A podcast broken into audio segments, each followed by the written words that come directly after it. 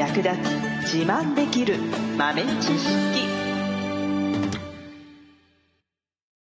この番組は2006年バリスタチャンピオンのみえちょと。コーヒー勉強中いくちゃんがいつものコーヒーがさらに美味しくなる話をしています。この番組を聞けばちょっと自慢できるコーヒー雑学やすぐに役立つ最新トレンド情報がわかりますラジオトークで毎週火曜日お昼の12時からゆるっとお昼休み。木曜日の夜10時10分からはカフェ好き女子の夜会をライブ配信しています。美味しいコーヒーの入れ方など皆様のご質問にもお答えしますのでぜひ欠かさず遊びに来てくださいね。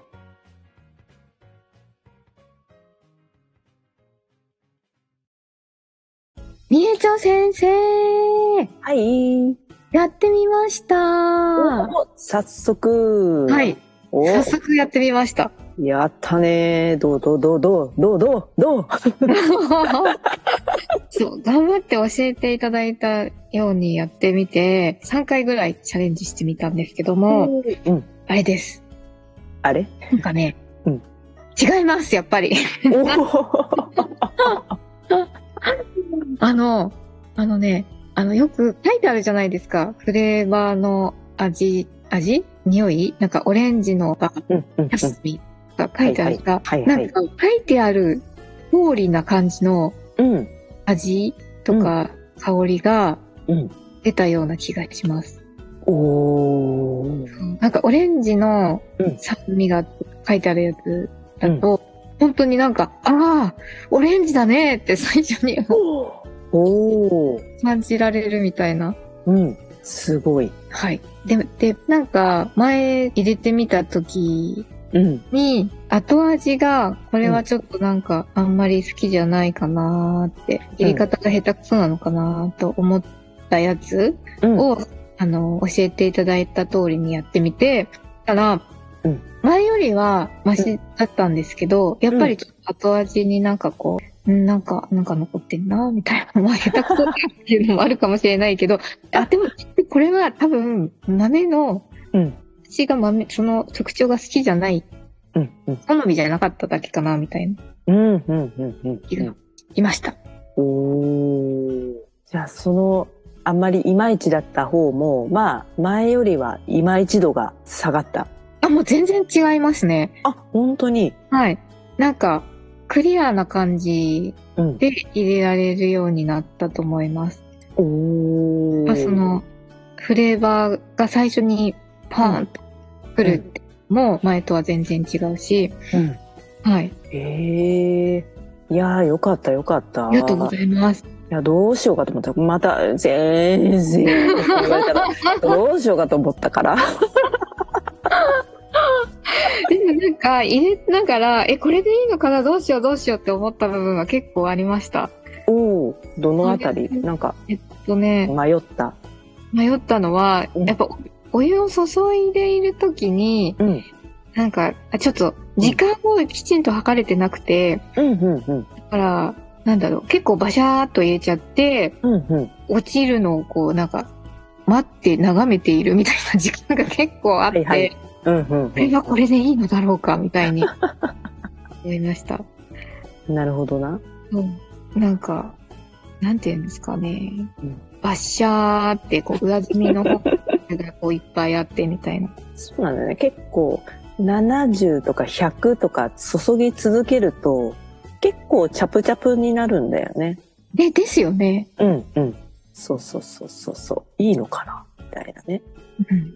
そう。普段の普通のね、どこでも買えるコーヒーの場合は、そんなチャプチャプにしちゃダメですよ、みたいなね。ちょっとずつ入れるんですよ、みたいな、いう風に教えてるんだけど、はい。全然真逆だよね。あ、じゃああれは、うん。あああいうちょっとシャパシャパになってもよしということでよろしいのですか？大丈夫です。ああ、うんそうなんですね。そう、そこの中を泳がせるぐらいの気持ちで入れていただいて大丈夫です。おー、そうなんですね。うん。そう。中の成分を余すとこなく出すと。はい。で結構その 15g で250とかだと結構豆に対して使うお湯の量が多い感じなんだよね。一般的なレシピだとだいたい 10g でカップ1杯分とかだから 150cc とかなんだけど、うんうんそう 15g で、えっと 250cc だから割合としては豆の量が少ないんだよね。お湯と豆の割合としては、うーん。でも少ない豆の量でしっかり味が出せるから、うんその入れ方だとね。うん。うんでう、んしっかり味を出しても構わない豆なので、スペシャルティだったら。なんか嫌なところが、うん。まあ、ないと。そうそうそうそう。悪いところがあんまりないっていうのが前提なので、スペシャルティは。うんうんなので、まあ、高い、豆はね、もちろん高いけど、そうやって使う豆の量少なくてたくさん入れられるってことは、結果的には値段お安いっていうこともあるよね。そうですよね。コスパよく飲めるという。そうそうそうそう。うん、うん、えなんかもう一個気になったのが、あの、最後にその、えっと、ドリッパーの内側にお豆に張り付いてくるじゃないですか。張り付いてくるっていうか、土手みたいなのができますよね、少し。うん、うん、うん。最後。うんそれをあの、最後の一頭はうん、落とすように、こそげ落とすようにお湯をかけていくっていう、その時にうん、切りについてる豆がうん、でかくて、な、なんだこれみたいな。なんでこんなでっかい豆ここに張り付いたのみたいな。だからね、なんかね、見るがダメなんだなって。ああ、そっかそっかそっか。はい。そっか。入れてるうちに浮き上がってきちゃったんだね、でっかい子がね。いや、そうなんだと思います。なんかびっくりして、えなんか全然これ、細引きとか言っても、うん粗引きみたいなやつが、うん。ドリッパーの内側にわーってなってるんですよ。だああ、はいはいはいはい。からなんかね、木村がひどい。ね、見るの改善だな。それ思いました。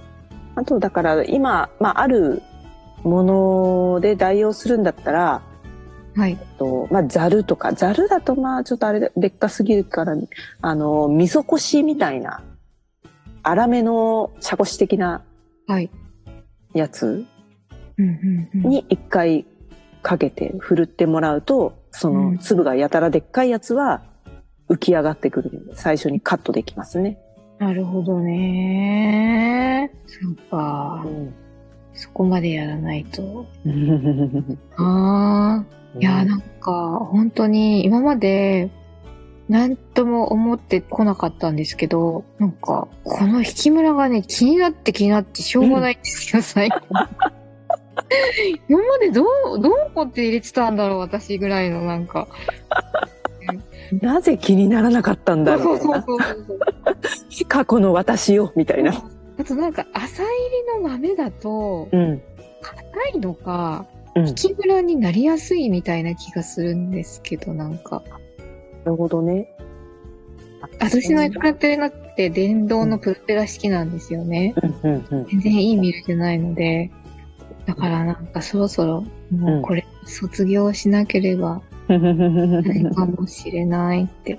卒業かな、ね、引き目をね、調整してから引けるやつがいいかね。もしかして。もしかして。もしかして、卒業かな、いやーなんか、本当今まで何してたのかなみたいな。でも多分深入りの豆とかだとそんなにね、そこまで気にならなかったんですよね、多分。うん。うん。うん。浅入りの豆は、うん。カリカリカリカリってなんかすっごい音するんですよ。そうだね。時にも。うん。あ、そうだなーみたいな。そうだね。硬く締まってるから、こう空回りしちゃうんだよね。そのプロペラの刃に当たって弾かれちゃうっていうか、うん。柔らかいところはそのまんまぐさってやられちゃうんだけど、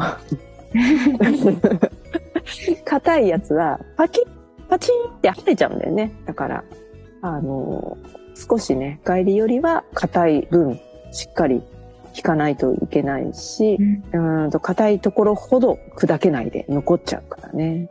うんそのあたりも均一に引くのちょっと難しいかもね。うんなんかこんなことを自分が思うようになるなんて、うんびっくり。本当にびっくりです。すごいね。いや、よかった。でも、あとは、だから、そうだね。時間を計りながらだね。あとね。そうですね。時間を計って、そうそうそう。はい毎まあ回。多分、そう、前、多分ね、自然と同じぐらいの時間ではやってると思うんですけど、こう、落ちきるのを見計らって継ぎ足すっていう入れ方だったら、大体同じ感じで入れられるんですけど、まあ、時間も計りながらやると、より均一というか、ブレがなくなるのでね。はい。一旦その入れ方で試して、濃いな、薄いな、苦いな、酸っぱいな、みたいな。ね。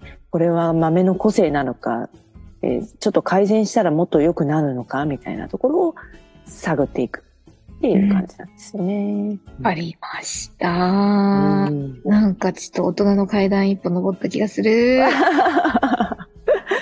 登った。頑張ります。ほい。最後までお聞きいただきありがとうございました。